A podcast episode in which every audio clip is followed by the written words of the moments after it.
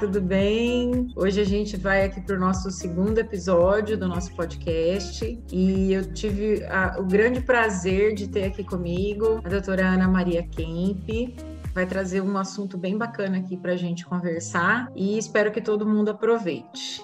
Primeiro, obrigada pelo convite, fiquei muito feliz. Fiz minha formação em medicina, residência de ginecologia e obstetrícia e depois especialização em mastologia. E depois do que eu chamo dessa formação mais convencional, eu busquei um pouco o lado da medicina integrativa, é, mergulhei bastante né, nessa área do estresse e do, do gerenciamento do estresse, principalmente, e que a gente sabe que agora, durante esse período da pandemia, né, Dai, ficou bem, bem evidente o quanto ele interfere na saúde da mulher.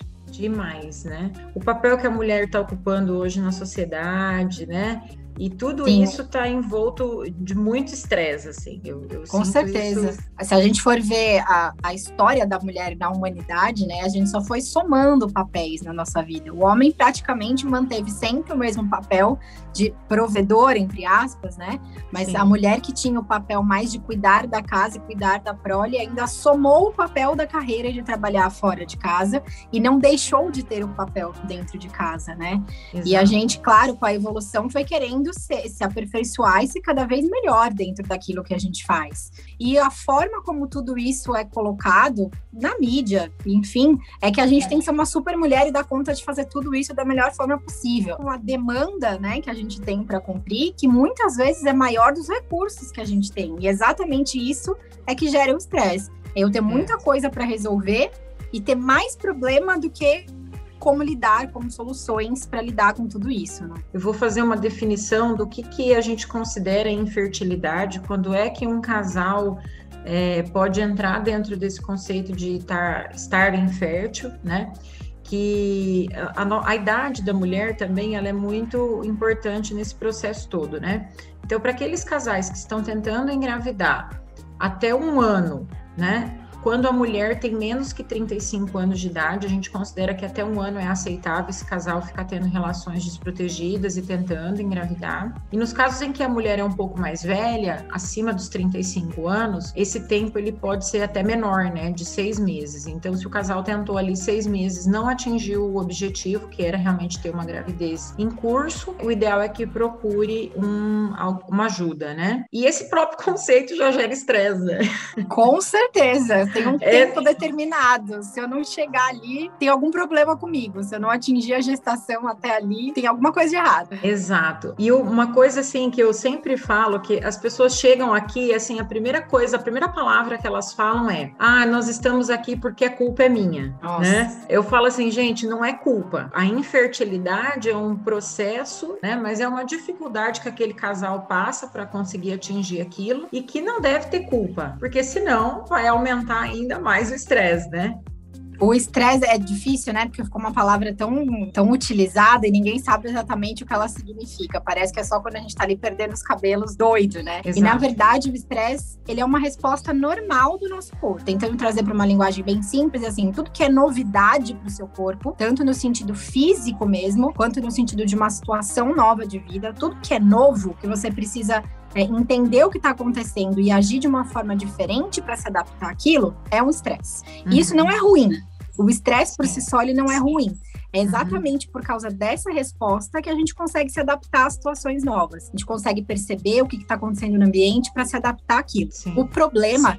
que a gente fala do estresse mesmo é aquele estresse crônico, que eu não consigo desligar essa resposta. A gente tem o nosso córtex pré-frontal, que é essa área do, do, do, cérebro que fica bem aqui atrás da testa, que foi o que nos diferenciou dos outros animais. É a partir da função de, dessa área do cérebro que eu consigo, por exemplo, é, prever o que vai acontecer no meu ambiente e me preparar para aquilo. Hum. Mas é também esse córtex pré-frontal que fica imaginando situações que às vezes nem acontecem, ou remoendo situações do passado que já nem estão mais aqui e a gente uhum. fica ativando a resposta do estresse sem de fato ter alguma coisa acontecendo na minha frente naquele exato momento. Se você tem uma situação de estresse, mas você aprende a lidar com aquilo e resolve, acabou, isso não vai fazer mal pro teu corpo. Uma coisa que eu vejo que as pessoas têm muita dificuldade é de se permitirem conhecer uma situação nova. E às vezes as pessoas vêm tão certas de que querem um bebê, mas morrendo de medo. Esse medo, assim, de, de da pessoa se, se permitir, às vezes, até passar pelo próprio tratamento ou entender o porquê que aquilo não está acontecendo, né? E até por isso que eu sempre falo, né, que o conhecimento é liberdade nesse momento. Porque se você tá com medo, então vamos lá, vamos entender o que que é, vamos adquirir mais conhecimento em relação a isso. Essa é a hora da gente partir para o racional. Entender que muita coisa independe da gente. Sabe que essa parte do manejo de estresse, a gente trabalha exatamente isso, Dai, porque a gente fica projetando muito o que vai acontecer lá na frente, mas vai acontecer mesmo? A gente uhum. não sabe, então não adianta sofrer, é aceitar, entender, né? E aceitar aqui não é uma, uma aceitação passiva, o aceitar é olhar para a situação, entender o que está acontecendo e ver o que, que eu posso hoje fazer para mudar a chance do que vai acontecer no futuro. Se a gente ficar muito pensando lá na frente, a gente nem, nem aproveita, nem curte, nem entende o que está acontecendo agora, né? E aí fica gerando esse estresse todo. Eu falo que o planejamento foi feito para dar errado. Exato. O planejamento é para você dar uma direção. Mas o que vai acontecer nesse caminho, a gente não tem como controlar. Então, eu tenho que planejar, porque eu tenho que ter uma direção para onde eu vou. Mas uhum. exatamente o que vai acontecer em cada passo desse caminho, a gente não tem como controlar, né? Então, é, essa é uma frase que eu gosto de falar: planejamento foi feito para dar errado. É uma coisa uhum. para te orientar, mas não se apegue a cada pedacinho que você desenhou ali, porque a, a, maior chance é de que não aconteça do jeito que você planejou. É, e aí você só vai acumulando frustração, né? Às Com vezes... certeza. O Ana, e assim, ó, na, na tua opinião, né? Você com essa vivência hoje toda de manejo, de estresse, assim, se você pudesse dar uma dica, tipo, a dica que vale um milhão de dólares. ai, ai. A dica, eu acho, para o manejo de estresse é o famoso título do livro O Poder do Agora, né? Viver o momento presente, que é onde a gente tem controle sobre alguma coisa. que eu mais ensino hoje é a meditação. A meditação ela é um treino da nossa atenção, um treino da nossa mente, ela não está ligada à religião, não está ligada a nenhum tipo é, de culto, de alimentação específica. Ela é um treino da atenção, né? Que a palavra meditação ficou muito, muito conhecida e difundida, né? Então, estou ali prestando atenção na respiração, daqui a pouco é natural que a sua cabeça vá para outro lugar. Você vai começar a lembrar de alguma situação, pensar em alguma coisa que você tem que fazer, e aí, opa, sair do meu, sair do meu foco, deixa eu voltar para ele. Precisa ser só uma meditação assim, sentado, de olho fechado? Não, você pode fazer isso no seu dia a dia, né? A gente vai ter benefícios diferentes, mas você consegue sim treinar a sua atenção. Por exemplo, lavando louça. Você tá ali prestando atenção no movimento que você tá fazendo ou você tá pensando em alguma coisa que aconteceu no seu dia? Percebeu que você não tá focada ali na louça? Volta e foca ali na louça. E curte a um louça. Jeito... E curte a louça. Você sabe que um jeito de curtir esse momento e que eu faço, que eu ensino para um monte de paciente, é na hora do banho. Então, é curte aquele momento do banho, né? Eu mudei a relação com o meu corpo fazendo isso. Passar o shampoo, prestando atenção na sensação, qual é a sensação da água caindo no teu corpo. É mais gostoso quando cai nas costas, quando cai na frente. Qual que é a temperatura da água que eu gosto mais? É passar o sabonete no seu corpo como se você estivesse fazendo carinho no seu corpo. Então, é uma forma de você, é, além de estar tá trabalhando essa atenção, e trabalhando esse foco no agora, você também está trazendo um autocuidado. Então, é, é uma coisa que, para quem não gosta de fazer meditação sentado, é um momento que eu acho legal para as mulheres é, fazer essa prática da atenção na hora do banho. É, a gente está se tratando muito mal também, porque fica sempre comparando, né? Com a beleza, Exato. com a alegria do Instagram, do Facebook, de alguém que às vezes nem é aquilo lá. Só vão postar a parte positiva do dia delas. Então a gente está comparando, eu falo que é o nosso backstage, né? A gente está comparando o que está acontecendo é, atrás das cortinas da nossa vida com o palco da vida dos outros. Falando até assim da infertilidade em si, quem tá tentando engravidar não fica contando na internet que tá tentando engravidar e não tá dando certo. Exato. Então, quando a gente vê as gestações que deram certo, a gente imagina que a pessoa na primeira tentativa conseguiu e uhum. se frustra mais ainda, né, com eu não estou conseguindo.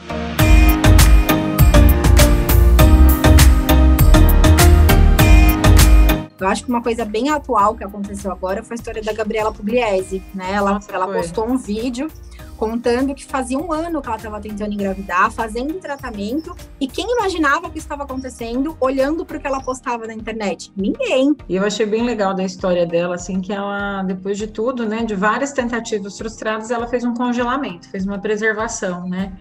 É, é uma coisa que também, às vezes, é, é pouco falada também, é, mesmo com tanta informação que a gente tem hoje, é justamente sobre isso. Todo mundo fica apertando, né? Olha, a tua hora tá chegando, você já vai fazer não sei quantos anos, né? E aí? E aí? Uhum. E, e, você vê que os relacionamentos hoje estão mais difíceis de engrenar, de acontecer. E aí essa mulher vai ficando perdida, né? Porque, nossa, e aí? Então, é. às vezes, um, pensar nessa, nessa alternativa pode trazer também um conforto, um alívio, né? Nossa, eu tenho algumas amigas que congelaram e a, a sensação delas, o que elas me descrevem é a mesma coisa. Nossa, tô aliviada, agora eu posso parar de pensar nisso, uhum. né? Ou se eu quiser, de fato, ter filho, tá ali, tá garantido, um óvulo bom, sabe? Se eu não conseguir engravidar naturalmente, tem ali, né? Eu preservei, Exato. eu tenho uma segurança de que eu tenho uma chance maior de que isso aconteça. Então, eu acho que é uma coisa que as mulheres têm que parar para pensar sim. E aí, uma coisa que eu acho que a gente não falou, qual que é a relação do estresse com isso tudo que a gente está falando? A nossa produção hormonal, eu falo que é maravilhosa, é como se fosse uma orquestra, né? Porque você precisa da diminuição de um hormônio para o outro começar a subir, para estimular o ovário. Uhum. E o estresse, ele impacta na produção de um desses hormônios, que é o que está lá no cérebro, que vai estimular o nosso ovário a começar a produzir FSH, LH e o estresse interfere nisso. Não é incomum a gente ver mulheres que tinham dificuldade de engravidar e depois que adotaram ou depois que tiveram o primeiro filho conseguem engravidar espontaneamente depois. Sim. Ah, o estresse então é o grande vilão e a única causa? Com certeza não.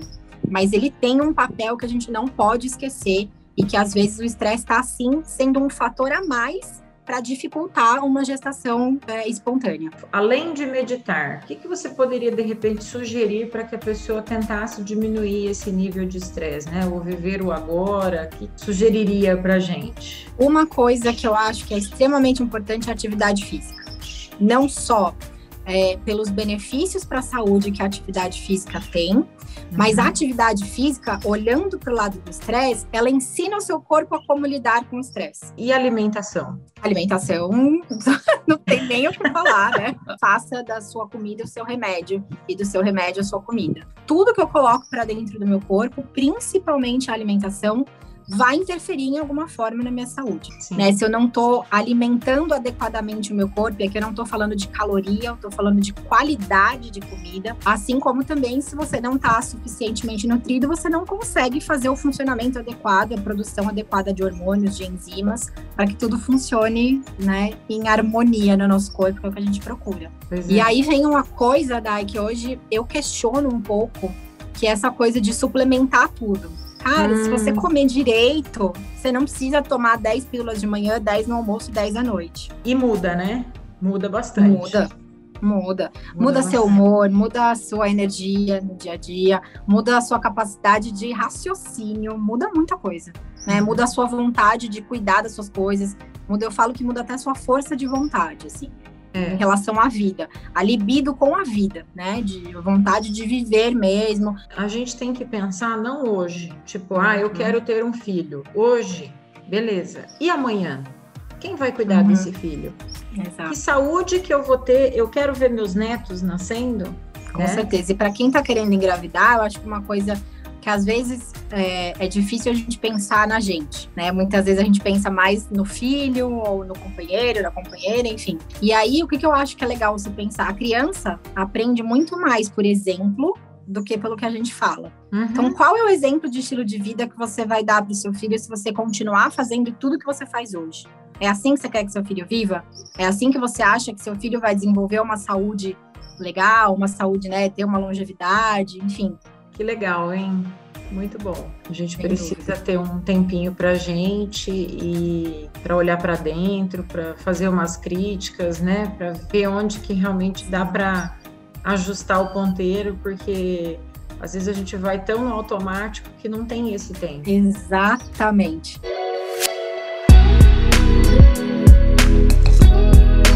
Acho que a palavra aqui é desacelerar um pouco para a gente conseguir priorizar, né? Entender o que, que é mais importante. Vamos lá, todo mundo tentando pisar no freio aí por algum tempinho. para a gente ter resultados melhores, né? Não só hoje, mas também no futuro, né? No futuro, com certeza. E obrigada, com certeza. muito obrigada. Vai curtir Obrigada pelo convite, o teu sol, tua, o teu vento aí que tá tão gostoso. Vou, pode deixar. E um beijo bem grande, tá? Obrigada. Beijo.